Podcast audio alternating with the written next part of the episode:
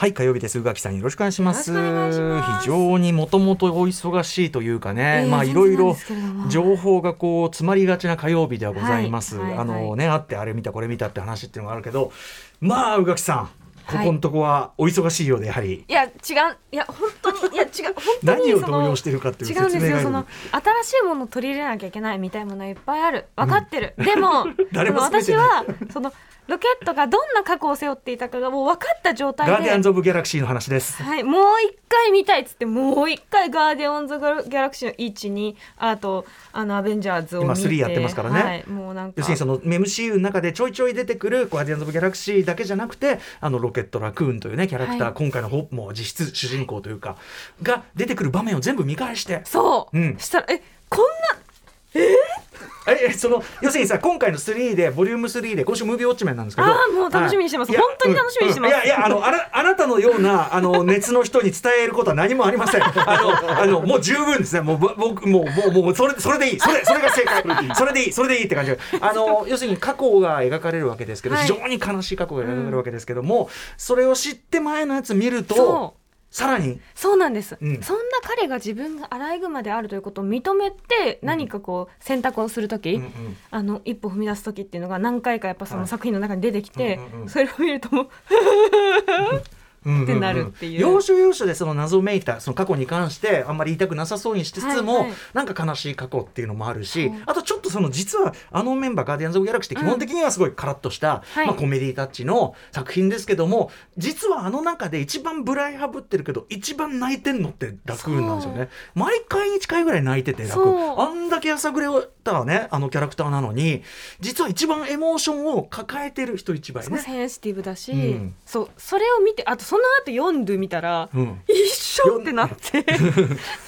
ヨンドゥという、えっとまあそのなんていうのあの主人公クイの、はい。まああの育ての親代わりと言いましょうかね。養父と言いますかっていう、うんはい本当にね知らない人には何のこっちゃいやいやいやいや、まあ、まああ、あの、ガーディアンズ・オブ・ギャラクシー素晴らしいんで、MCU のは、先週もね、同じ話してるけども、うん。あの、MCU のは別にしても、ぜひ見てください。というはい、あことの割と独立した作品として。三部作、素晴らしいんでね、ということすみません。でもこうやっともう全部見終わったので、うんうん。もう解き放たれて、うん。また違うもう解き放たれて、もう一回3を見たいみたいな、そういうことじゃないんでえすか。スリも2回見てるんで大丈夫、ええ。もうさすがにもう大丈夫でしょ。ああそうです。か、はい。なるほどいやでもそれはでも堪能されてあの今週の「週刊プレイボーイ」ね、はい。あの人生はロックだでももう もうガーディアンズのことしか書いてないみたいな。いやうれいや全然僕だってもちろん大好きだからすごい嬉しく思いますよそれはね。歌丸さんのおかげで出会え何をしゃる何をした？いやいやいやだからなのであの宇垣さんは逆に今週のムービーウォッチメンとかそういうことはもう気にしないでいいんでそれはいいんでたださっき聞いててこれは厄介だぞと思ったのは、はい。私も、えー始めてしまった、はい。とあるゲームまで宇垣さん始めたんですよね。そうなのそうなの。私世界救わなきゃいけなくて。ゼルダの伝説「Tears of the Kingdom」こちらを、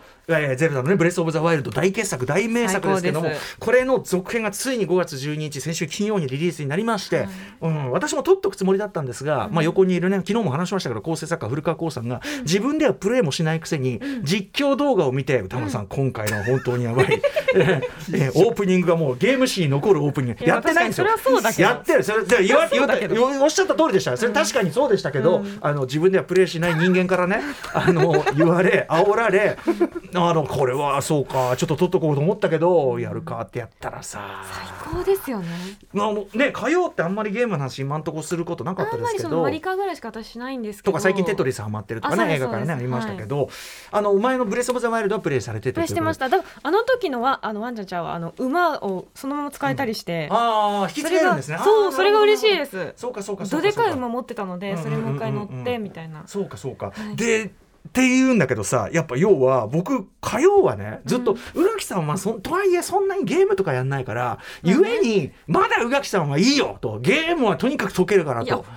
1回あたりさだってはっきり言って23時間なんかやったうちに入んないじゃないですか。本当にあそのっていうかそのか感じてもない。うんうん、感じてもそれはもう もうもうもうもうその無時間無時間無時間。溶けてるから。パッて気づいたらみたいなね。こ日付変わってまうやんみたいな、またさお風呂お風呂みたいな感じになるんですよね。またゼルダがさそのどういう面白さかっていうところでやっぱりその本当の本当に正しくオープンワールドっていうか、うん。世界があってその中でさなんていうのかな正解をちゃんと自分で見つけていくっていうかそこがうまいと思うんですよ。あの最近のゲームって洋ゲーム含めて私も大好きだからやるけども、うんやっぱね結構細かく指示出してくれるのよ。まあ、あと道が決まってるというかねそうそうこの順番みたいなとかここのここはまあこうするといいですよみたいうんうなんサジェッションしてくれるんですよね、結構ね。なんだけどゼルダはやっぱりそういうわざとらしいサジェッションせずに、でもそれとなくかよく考えればわかるよなと、うんうん。そこに線路っぽいの見えますよねみたいな。さっきこの線路を使って別の道具ですけどクリアしたということは これだってみたいな。そう。いうことをちゃんと類推してだから考える力というかさ、はいはい。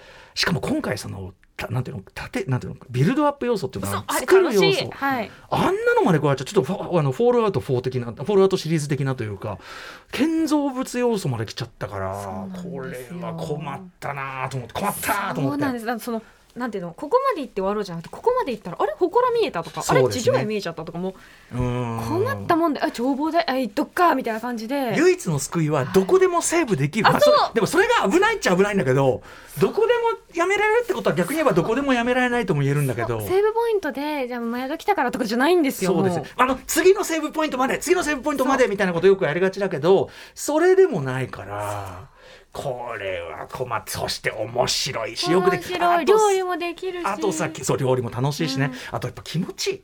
やっぱりグラフィックが気持ちいいす本当にね。馬に乗ってうん。狐とか引くのめっちゃ楽しくて、なんてこと言うんですか？ゲーム内です。ね、一応あの本当にちょっとね、うん、あのでできるんですよ。えーなんてこと？を。降りて獣肉を採取してまたは行くかみたいなのをしてます、ね、はい。本当にね。あのというゲーム内の描写でございますけどね。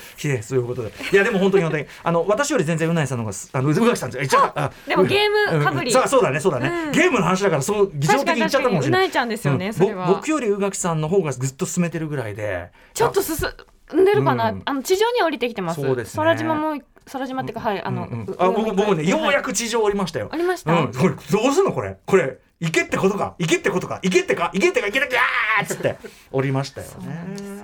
ということで皆さん、えっとね、ゼルダでお疲れの皆さんゼルダで寝不足の皆さんいっぱいいると思いますが、はい、お疲れ様でございます頑張りましょうねっていうことですよそんな中、えっと、宇垣さんにちょっとさらに負荷をかけるようなおすすめ事項とあれ言った件というのをどうしても今日話したいんで始めきたいと思います。アフターシックスジャンクション After Six Junction. あのーこっちのあのブースの方とサブの方とあのーどうやってあそこをクリアするかみたいな話をするのはやめましょう。放送中にね。はい、えー、5月16日火曜日です。時刻は今6時8分。ラジオドッキの方もラジコドッキの方もこんばんは。こんばんは。TBS ラジオキーステーションにお送りしているカルチャーキュレーションプログラムアフターシックスジャンクション通称アトロク。パーソナリティは私ラップグループライムスターの歌丸です。そして火曜パートナーの宇垣美里です。あのどうしてもこれ火曜日にお話したいなと思ったのは4月23日に、えっと、美術館の展覧会などの音声ガイド特集がありましたね。最高の特集でしたね、はい、アコースティガイドジャパンの上村夏美さんお越しいただいて、めちゃくちゃ面白かったじゃないですか。でその中で上村さんが手掛けられた最新の、えー仕事の一つとして、えー、ともう終わっちゃいました。先週金曜、えー日曜まで、えー、と国立近代美術館でやっていたはい、重要文化財の秘密展っていうのがありまして、これにギリ滑り込みで行ってきたんですね。でリスナーからもメールいただいておりまして、例えばタブエモさんは、えー国立近代美術館で開催していた重要文化財の秘密に行ってきましたと、えー、全ての展示品が重要文化財という贅沢すぎる企画展ですがそこで歌丸さんらしき方を見かけました。えーここからはご本人と仮定しておご書きします。まああの多分私だと思います、えー西洋から学んだ油絵の技法を使いながらどうすれば日本人しか描けない絵を生み出せるかを模索した明治の画家たち。その姿には日本語ラップの黎明期から活躍し一大ジャンルとして確立させたライムスターが重なっています、ぜひとも歌丸さんのご感想が聞きたいですとこれありがとうございます。あのーまさにおっしゃる通りそういう面のところはねちょっと後ほどその話しますけど、あとねラジオネームスキコさんからもいただいてます。アトロックで紹介してくださった、えー重要文化財の秘密に行ってきました、正直言って以前美術展で見たことのある作品が多かったです。結構常設展ものも多かったりするんです。なんだけどこれ今回はそのやっぱり展示の仕方にすごくやっぱりね、ポイントがある、えーでも高村光雲の、えー、老園、えー、老いた猿と書いて老園初めて見たので感動しました、息子の幸太郎は私は父のような職人にはならないと言っていましたが老園は芸術です。老いた猿が埋まっている木の、えー塊から、えー、幸雲が掘り出したような気がしますと。さ、えー、猿の顔顔がいいです。これ完全に一本の木から掘り出してますんでねこれね。すごいですよね。はい、あとね僕があの大阪で見た大阪の日本画展っていうのが今東京でもやってて、うんはい、東京の日本画とは違いますねという女性の画が活躍して嬉しかったですというようなご一報もいただきます。でですねありがとうございます。めちゃくちゃ面白かったんですね。今回改めて言うそう重要文化財十分、はい。えー要するに国宝の一歩手前というのかな、うん。ぐらいの感じで。で特に、まあ、近代美術館なんで近代美術のがこうどうしいつ指定されてどういう経緯でなったかみたいなものがこう説明されてるんですけど、うん。えー、と要するに先ほどのメールにもありました通り結構評価軸が時代によって変わってくると。うん。例えば、えー、と黒田清輝の湖畔っていうのが、ねはいはい。今回あの今飾ってありますけどあれははい、あれはその日本における西洋画なんだけど、えー、とモチーフといいそのなんとなく描き方といい、非常に日本的に昇華した西洋画なわけですね、えーな油絵なわけですよ。はい。で実はこの、えっと湖畔がその重要文化財に認められるのは結構後だったと、それより黒田清輝の別の、えっともっと西洋画西洋画したやつ、ん。モチーフからしてそっちのが先に認められてるだからこのことから分かるように初期はやっぱりその西洋的な技術をいかにうまくその直輸入した的にというのかな、したかというところに評価の軸が置かれていたのがそれが日本的に評価ちゃんとされてるかどうかっていうのも許容する、かなり後なんですよね。1990年代99年とかそんな感じだったりするんですよ、うん。後半に至って、うん。みたいな。でこれね以前ね、えっと、国立東あの東博でね東京博物館で開かれた黒田正規展というのを僕ウィークエンドシャッフル時代に特集しまして、ん。えっと松島さんにね、あのいつもの学園松島さんに解説していただいてこれ僕ウィークエンドシャッフル時代にやった特集の中でも結構トップクラスに気に入ってる特集で、まさに先ほど、えっとダブエモさんがおっしゃってたようなその西洋由来のというかな西洋に主流があるようなシーンのものを日本人アーティストとしてどう消化するかというのに黒田正規というまあ言っちゃえばさもう大御所巨匠、はい権威って感じするけどもいやいや黒田正規がいかにそれにこう悩みその模索しで自分でもうーんどうなんだ俺って思いながら人生を過ごしそして渾身の一作に限って評価されずみたいな。そういうのを過ごしてきたかっていうのがすごく見えて。しかもでもでいろいろ私はねその結局いろいろやってきたけど、人生でだんだん自画像もは入ってあるんだけどどんどん自画像がこうなんか暗く重々しくなっていくっていうか私は結局そんなに絵も上手くならなかったしなんてこと言うんですよ。なんてことを言うんだ。上手くならなかったしそのやろうと思ったことをうまくできなかったみたいなことを後年書いてる、うん。最後にあれが来るんですよね。あのあれ 3, 3枚の今回のあの図録にも入ってるかな？あの女性の3人のさドンドンドンってやつ。えっとなんだっけ？えっとあれがなんだ親善美じゃねえやなんだっけあれが来るわけですよ、はい。だからそのその前回のその国立博物館のその特集だと、それがすごくこうあのめちゃくちゃ地感情。あそう地位感情失礼しました、地地位感情のこの3部作がどんどんどんってあって、それが最後に来ることでいやあんたこれすごいもん残したよって、うん。もう圧倒的なんですよあれ実物見ると。なのであので最後にだからそれを見てなんかこうなんていうかすごいこう一本の映画みたいな感動をするみたいな展覧会だったんですよで、はい。まさにそれの問題意識みたいなものをさらにいろんな作家のいろんな作風みたいなものに置き換えたというのかな、えーみたいなところがある、はい、作品でございまして。はい、えー、地感情今ね写真見ていただいたあれもう実は今日超でかくってしかも後ろが全部金色に輝いてるんで、えー、あうん。金色のものってやっぱ直接見ないと良さわかんないですよね。しかもこの地感情は、うん。あのじ作ったんだけど結局当時あんまり評価されなくへてー。でずっとしまい込んじゃってたんですよね本人が。もうじああダメだこれってなって、うん。いやでも最後にあんたすごいものを生み出したよ。だからやっぱりその西洋文化をどういうふうに自分のものにするかとか、えーなんていうのそういうあの葛藤みたいなところも含めて、うん。確かにそのおっしゃる通り日本語ラップとか日本ラップ限らずいろんな西洋文化を日本人がどういうふうに紹介してきたかみたいなところすごくあの見えてくる面白い作品、あの展覧会でしたしあとあの上村さんのねその音声ガイド特集などで言いますと当然音声ガイド借りて、はい。聞いたんです、はい。えー、と声優の小野大輔さんと、はい。そして、えー、と新井恵里奈さんね、うんうん。はい。えー、と解説がついてというあれでこれ要するにあの重要文化財の秘密というのにやっぱ習ってあの上村さんもおっしゃってましたけどもあのちょっとクイズ形式が入ってたりすると、なので結構並ぶ感じだったんですよね。横山大観のあの生成ルテンとかすごいんですよ。あの長い絵巻物全部こうでもね圧巻だった生成ルテン、えーなんだけどもこの並んでる間とか結構みんなこうじっくり見てるから並んでる間その解説とかクイズとかやるから。ちょうどいいですね。そうちょうどいいし、ちょっと離れたところでこの解説来てちょっと寄ってみるとか、そういうこともできるしですごい良かった。これちなみに、えっとクイズ何個か出されるんですけど、俺全然当たんなくて。えー、難しいんだうん、結構当たんなかったな。でこう音声ガイドの機械ぶら下げてるからここに不正解ってぶら下げてこうやって悲しいな。やだなみたいな。あいつ間違えたんだ、うん。あとやっぱりねあの最終2日目っていうのかな。あの、ラスト2デーだったんでやっぱり人も結構いらっしゃった、はい。もちろん予約制でね、うんうん。入ってたんですけどあのー結構やっぱお若いイケてる方が多くて最近の展覧会つくづくそれな感じで、うんうん。あの写真撮っていいよみたいなゾーンがあるからそういう映えとかもあるにしたって、いいなんていうかないい見栄の張り方じゃないけど、はい。これがかっこいいって思える、確かに確かに。うん、若者文化ってとってもいいと思って。はい、僕はすごくそのそういうのもすごくいいなと思いながら、え非常に楽しんだ次第でございます。私結局買わなかったからこの鮭のね、うん。これあるでしょこのメインビジュアルになってるやつ、はいはい。これのなんかぬいぐるみっていうかグッズだったらしいんですよね。えー欲しい。あの、なうん。でそれを背負いたい。まあ、うちのあの奥さんはゴスさんと一緒に行ったんですけど、うん。奥さん曰く思ったより小さかったから迫力なかったからまあいいかみたいなこと言ってたんだけどそうまあまあでもこんなのもあったりしてね。中に背負うぐらいのサイズ感のやつ欲しい。これあったらね、どこのどこの熊だみたいな感じになるかもしれない。はいということでめちゃくちゃ面白いございました。だからね。やっぱちょっとある意味 DJ 的っていうか、うん。その一個一個はみんな知ってる曲なんだけど並べ方と提示の仕方でもうその何か文脈が見えてくるっていう意味ではめちゃくちゃ、ね。はいあの素晴らしい展覧会でございました。ね。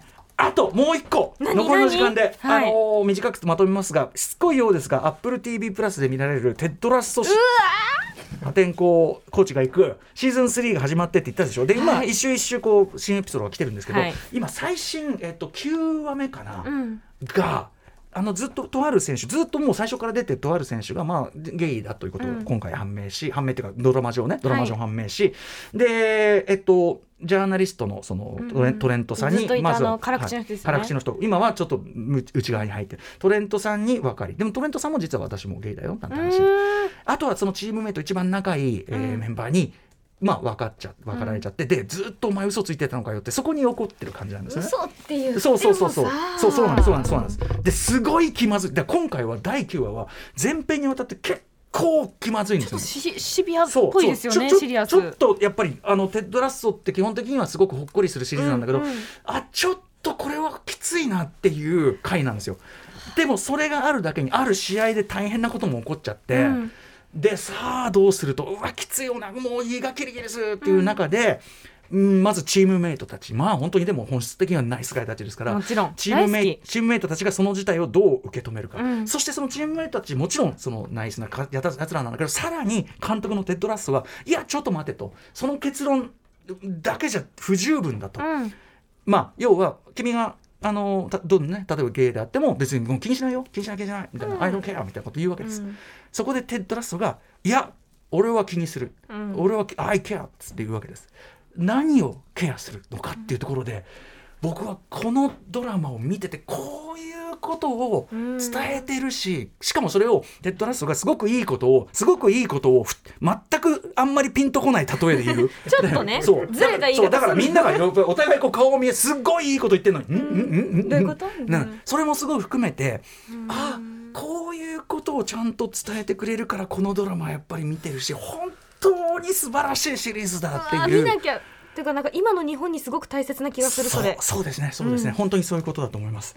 あのということであの、なんていう世界救ったらでいいんで。あ世界も救いながあゼルダねらゼルダねゼルダね。ゼルダもしながら、うん。でもほらあのガーディアンズちょっともう卒業卒業はしないけど しないけどその一回一周したから。一周したからはい。一周っていうかまあ二周してるんだけどええ。二周したから もうそっち行きますって本いや当すみませんでした。本当にあのーでございましたという。同じところでぐるぐる待ってちゃダメなんだよ。いやいやいいやいいと思うよ。よ。あの一つの作品何度も見ることでしかわかんないこといっぱいあるし。えそうなんですよ。もちろんそう。出たこれでめちゃくちゃ盛り上がってたんだあのターはまだムービーウォッチメンまだ候補入り続けるしもう19分だからちょっ期待ですね歌丸さんのサーロン。ねさっきでも散々ね結構しました。でも宇垣さんの解解釈もめちゃくちゃ面白かった。あ本当ですか？勉強になりましたすごく。やっぱさすがでございます。語りがいのある作品ですよね、うん、めちゃくちゃ面白かったです。うことを含めまして、さまざまな面白を発見して紹介するカルチャーキュレーションプログラム、ね、あの消化不良を起こさないように、えーアフターシックスジャンクション、今夜のメニュー紹介です。この後すぐはミュージアムグッズ愛好家大沢夏美さん登場。今楽しみたいおすすめのミュージアムグッズご紹介いただきます。はい、えーそして7時からは日替わりでライブや DJ プレイをお送りする音楽コーナーライブダイレクト。今夜の DJ はこの方です。K-POP DJ の DJDJ キキさんによるレッドベルベットミックスあの日本公演を行ったということで、うん。その日本公演のまああのレポートミックスじゃないけども、ね。そんな感じらしいですね。そして7時30分頃からは番組内番組さまざまな夢追い人にインタビューし将来や人生の夢を語ってもらう滋慶学園 COMグループプレゼンツあなたの夢は何ですか？です。そして7時50分頃からの新概念提唱型投稿コーナーあなたの心に残る褒め言葉を紹介するマイスイート褒め。こんなに嬉しいことはない。そしてそして8時台の特集コーナービヨンドザカルチャーはこちら。映画「最後まで行く公開勝手に記念」第1回リメイク映画総選挙。はいということで、えーまあ、オリジナル映画もいい。もちろんいいからリメイクが作られるんだけども、そこに新たな解釈新たな面白さが加わってまた別に面白いというリメイク映画いろいろ面白いのがありますが、えー最新の話題作「最後まで行く」がですねもともと2014年に公開された韓国映画ですね、えーが、えー藤井道人監督により岡田准一さん主演でリメイクされます。ご今週5月19日から公開されるということを勝手に記念して、はい。一切関係もう何を言われたわけでもなく勝手になんですよ。何ももらってません。何ももらってません、えーこのタイミングでそういえば皆さんの一番好きなリメイク映画って何ですか？ということを気になりまして、聞いてみたいな気になりなななということで皆さん聞いてみようということで、えーリメイク映画総選挙を開催した結果、えー予想された通り、めちゃくちゃ票が割れてえみんながそれぞれにやっぱあるみたいな。集計が大変なことになっているとね。なんか己のそのリメイク論みたいなの皆さんにね、あると思いますし。ベスト50ぐらいから始めるべきみたいななっちゃってますけども、はい、えー、でも本当にいっぱい作品ねいただいてるんで、あの、はいやりたいと思います。ということで、共に結果を見届けてくれるゲストは脚本家映画監督スプリクトドクターの三宅龍太さんです、はい。ということで番組では皆様からのリアルタイムの感想や質問などもお待ちしております。アドレスは歌丸アットマーク tbs.co.jp 歌丸アットマーク tbs.co.jp までお願いいたします。はい、あと各種 SNS も稼働中なのでよかったらフォローお願いします。さらにポッドキャストサービスで過去の放送も配信中です。ぜひ聞いてみてください。それではアフターシックスジャンクション行ってみよう。After Six Junction. さてさて先ほどね、えー、宇垣さんもプレイされているというね、はい。ゼルダの伝説で、えー、と Tears of the Kingdom、えーこちらに関してのお話したところこんなメールいただいてます。ふんでふんどしゅうで太郎さん、えーゼルダの新しいやつ気になってはいるのですが、ブレスオブザワイルドを先にやってからプレイした方がいいものなのでしょうか？それともいきなりやっても全然いけますか？最後にやったゼルダは64の時の時のオカリナとかですということなめっちゃ懐かしいな、うん。まあだ大丈夫ですよね。全然大丈夫だと思います、うん。そんなに別になんていうんだろうめちゃくちゃつながってる感はないですよね、うんうんはい。その知ってるキャラクターが出てくるとかはありますけど。ねだしやっぱそこはさっき言ったようにこう、うまーくこううまーくいろいろ教えて誘導してくれるなんか分かるようになってんの。あと今回からのとにかくシステムが結構多いんで、はいはい。能力がいろいろあってね、そうそうそう。なので全然問題ないと思います。あれめちゃくちゃ便利じゃないですか、あの天井を抜けれるやつ。スポンあのさまたさ天井ねスポーンって上にこう登って抜ける能力あるんだけど、あのなんていうの一旦床にはまってそう。こから抜け出すっていうアククションが。いるわ。って思うけど、でもなんかやっぱそれが本当にこう抜けてる感っていうかありますよね。それを表現しててやっぱうまいんだいちいち。あったらいいなと思いましたよ、ふんどしレトロさんに一応言っときたいのは、あのスイッチはいりますからね。あそれはいる64じゃできない。64でやろうとしたってそれはダメだからねそれはね。うん。みたいなことはありますけどね。ね今スイッチは手に入るのはスイッチスイッチぐらいは手に入るんだ、ねちょっとね、コントローラースイッチってのはあのゲーム機ですからね。あの以前ウィークエンドシャッフル時代にスイッチプレゼントっつってあの大量のスイッチをプレゼントしたことが何に繋がってるわけでもないスイッチ。純粋スイッチ.